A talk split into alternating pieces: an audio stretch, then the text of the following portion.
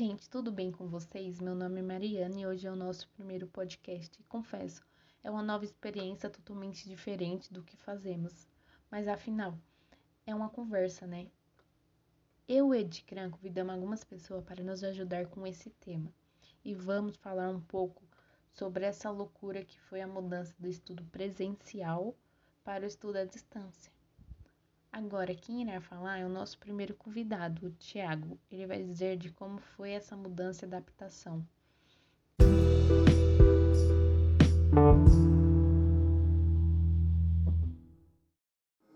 E aí pessoal, tudo bem com vocês? Espero que sim. Então, Mari, foi literalmente uma loucura toda essa mudança. Afinal, ninguém esperava por isso, não é mesmo? Com toda essa pandemia, foi um ano onde tivemos que mudar todos os nossos planos e alcançar novas metas e até mesmo alguns momentos fazer o impossível, onde tivemos que nos adaptar dentro de nossa casa, para trabalho e estudo, organizar o ambiente e tudo mais. Uma das maiores dificuldades foi essa adaptação, porque casa é sinônimo de descanso, mas não para todos. Há muitas pessoas que têm seu próprio negócio em casa. Em relação aos estudos, Muitos alunos em geral sofreram com isso, porque de forma remota o contato com o professor para tirar dúvidas e fazer o trabalho em grupo é muito mais difícil, e isso acabou ocasionando a desistência de muitos alunos, infelizmente. Muitas pessoas não possuíam, como até hoje mesmo não possuem, uma internet adequada para estudar, e nem sequer um computador ou notebook para realizar as tarefas. E convenhamos, estudar pelo celular é muito complicado e limitado, mas não é impossível.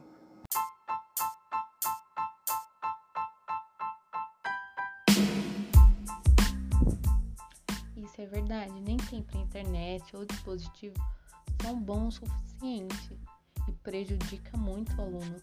Esse é um dos maiores problemas do ensino remoto. Ana, fala um pouquinho pra gente o que a ETEC fez para os alunos não fossem prejudicados com os estudos. E aí, galerinha da ETEC, tudo bem com vocês? Espero que sim. Então, Mari, para que os alunos não fossem prejudicados, as ETECs entraram com um plano de aulas remotas em ambiente virtual, onde nós temos acesso às reuniões ao vivo, chat, roteiro de estudos, videoaulas e tarefas. Para facilitar o nosso acesso à plataforma, foram produzidos diversos tutoriais, cartilhas, vídeo e masterclasses para acolhimento dos jovens. E também foi realizada uma série de capacitações como workshop e webinars para aperfeiçoamentos pedagógicos dos professores. E para aqueles estudantes com dificuldades para acessar as aulas por conta da internet, foram distribuídos chips com capacidade de 20 GB por mês. Em específico, a ETEC de Jandira, onde estudamos, a coordenação faz um acompanhamento mais de perto com os alunos, buscando formas e meios para auxiliá-los com suas restrições e dificuldades que estamos enfrentando nesse momento. Vale lembrar que as ETECs eliminaram as provas do vestibulinho e passaram a considerar o histórico escolar dos candidatos para o processo seletivo. Aliás, estamos no período de inscrição. Convide alguém próximo, amigos e familiares para fazer parte conosco.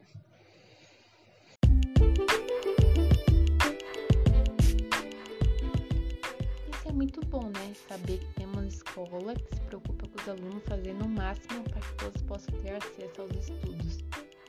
Maravilhoso. Renata, qual é a maior dificuldade em geral dos alunos e a plataforma adotada pela ZTEC?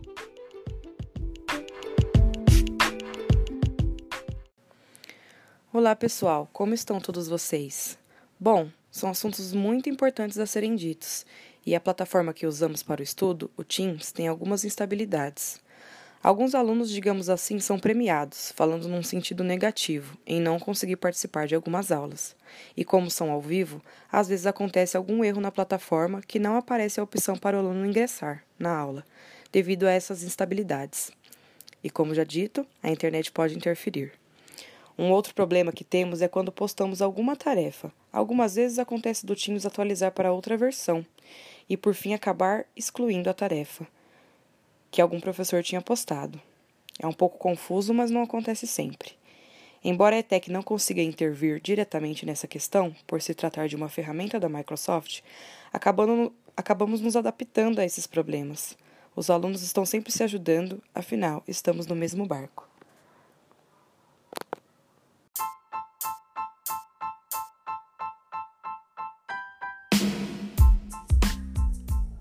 Isso é realmente muito importante a ser pensado, porque com essa estabilidade que a plataforma apresenta, o aluno acaba se sentindo prejudicado e se sente frustrado por não conseguir participar das aulas e gera ansiedade.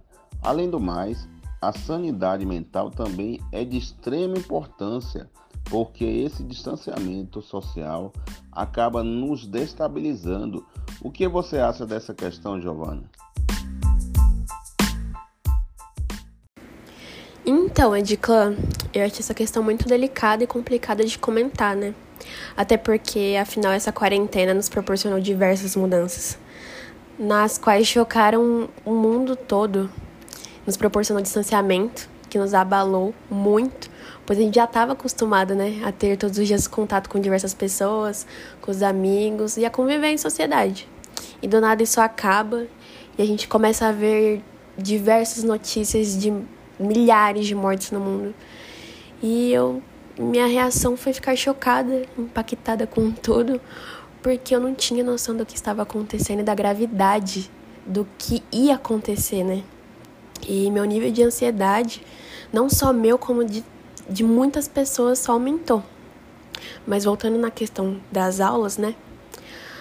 É, as aulas diárias na ETEC, às vezes eu me frustro pelo fato de eu não conseguir entender, né? Não só eu, como diversos alunos que passam por dificuldades com a internet, por ela ser instável, ou até mesmo com a plataforma, né? Que a gente usa, que apresenta às vezes muitos erros. A gente fica conturbado, né? Mesmo a gente não querendo. E mais uma coisa que me ajudou muito foi uma palestra que se tratava sobre saúde mental, que nela basicamente falava sobre a gente cuidar da gente pra gente não enlouquecer. Que mesmo com tudo o que estava acontecendo, a gente tem que seguir forte. E uma coisa que me ajudou muito foi meditar. Foi onde eu consegui concentrar todos os meus sentimentos e também a controlar minhas emoções. Outra coisa foi fazer uma rotina de todos os dias. E por fim, uma coisa que eu achei incrível e me ajudou muito foi a técnica 4x4. Que quando eu estou em crise, eu inspiro lentamente pela boca por 4 segundos. E após isso, eu esvazio por mais 4 segundos. E depois eu inspiro lentamente por mais 4. E continuamente isso. E isso vem me ajudando em toda essa quarentena, a lidando da melhor forma com os acontecimentos.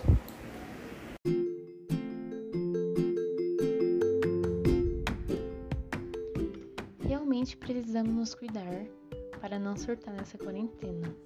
Afinal, é algo que mexeu com o mundo todo. Então, precisamos todos os dias nos cuidar psicologicamente, pois o distanciamento afetou muito conosco, porque fomos criados em sociedade, em contatos com muitas pessoas diferentes de nós. E é o que torna a sociedade, nossa inclusão, uma readaptação será um pouco mais complicada, mas isso ficará para o próximo podcast. Tivemos bastante informações muito importantes hoje. Se você quiser saber mais sobre assunto como esse e a continuação sobre esse tema, fique atento ao próximo podcast. Espero que logo mais estejamos todos juntos. Se cuidem e até a próxima.